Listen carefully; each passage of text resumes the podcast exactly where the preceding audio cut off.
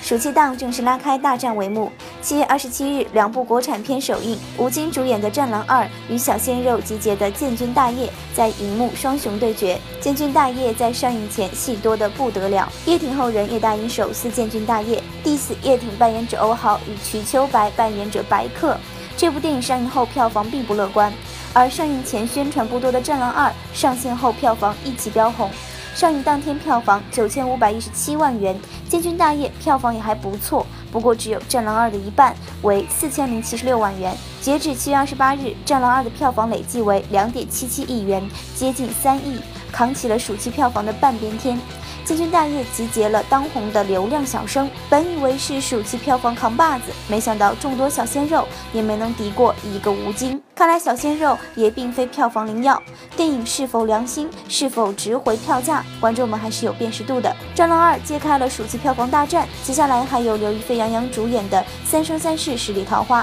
大战票房，谁将是暑期票房冠军？还请拭。